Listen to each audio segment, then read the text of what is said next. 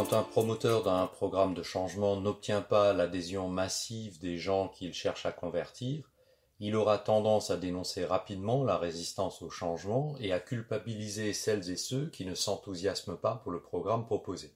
Bienvenue dans cet épisode, je suis Christian Oman et je vous présente la matrice du changement. Pour celles et ceux qui découvrent cet épisode en podcast, sachez qu'il existe la vidéo correspondante sur ma chaîne YouTube, dont vous trouverez l'adresse dans les commentaires de cet épisode.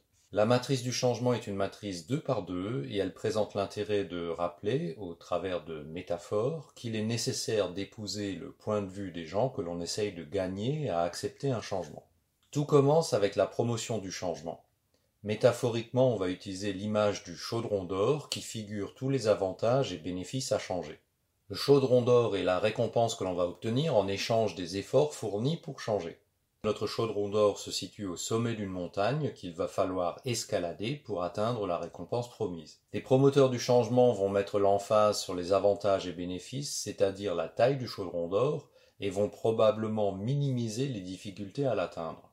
En ce sens, ils font un travail de marketing et de publicité qui n'est pas critiquable en soi. Cependant, quand ils rencontrent une opposition ou un intérêt très mitigé au projet, les promoteurs vont considérer que le public qu'ils cherchent à convaincre des avantages du changement sont résistants et se dédouanent en rejetant la responsabilité de l'échec sur ce phénomène de résistance. Ce que les promoteurs ignorent, c'est le point de vue des gens qu'ils cherchent à convertir.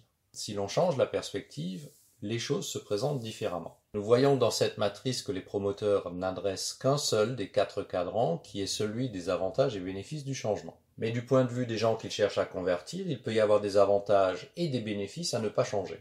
Ceci est matérialisé par une sirène. La métaphore de la sirène est là pour rappeler que si l'on est amoureux de la belle sirène, celle-ci ne peut vivre que dans l'eau et elle est incapable de gravir la montagne pour accompagner la quête du chaudron d'or. Autrement dit, elle est incompatible avec le changement proposé. Il y a donc un dilemme entre l'attrait de la récompense, le chaudron d'or, et l'amour pour la belle sirène. Cet amour peut être un argument qui peut l'emporter sur l'attractivité de la récompense. Il y a également des inconvénients et des risques à changer qui sont figurés par une paire de béquilles. C'est une métaphore pour tous les accidents qui pourraient arriver et effectivement, dans la recherche de la récompense, en acceptant le changement, il se pourrait que l'on doive faire face à des difficultés que l'on puisse, au sens figuré, se blesser et en garder des séquelles. Le quatrième cadran de la matrice représente un crocodile qui figure les menaces, inconvénients et risques à ne pas changer, toutes ces choses négatives et potentiellement très dangereuses qui sont figurées par le crocodile. Pourquoi j'aime bien cette matrice? Les quatre métaphores sont d'excellents mémotechniques pour se rappeler qu'il faut explorer le point de vue d'en face et pas uniquement promouvoir les avantages d'un changement. En se rappelant des quatre symboles, le chaudron d'or, la sirène, les béquilles et le crocodile, on peut non seulement reconstruire la matrice, mais aussi raconter une histoire. Si celle-ci vous a plu, n'hésitez pas à le faire savoir. L'origine de cette matrice n'est pas claire, je l'ai découvert sur YouTube au travers d'une animation. Les personnes qui la connaissent l'associent avec la théorie des contraintes.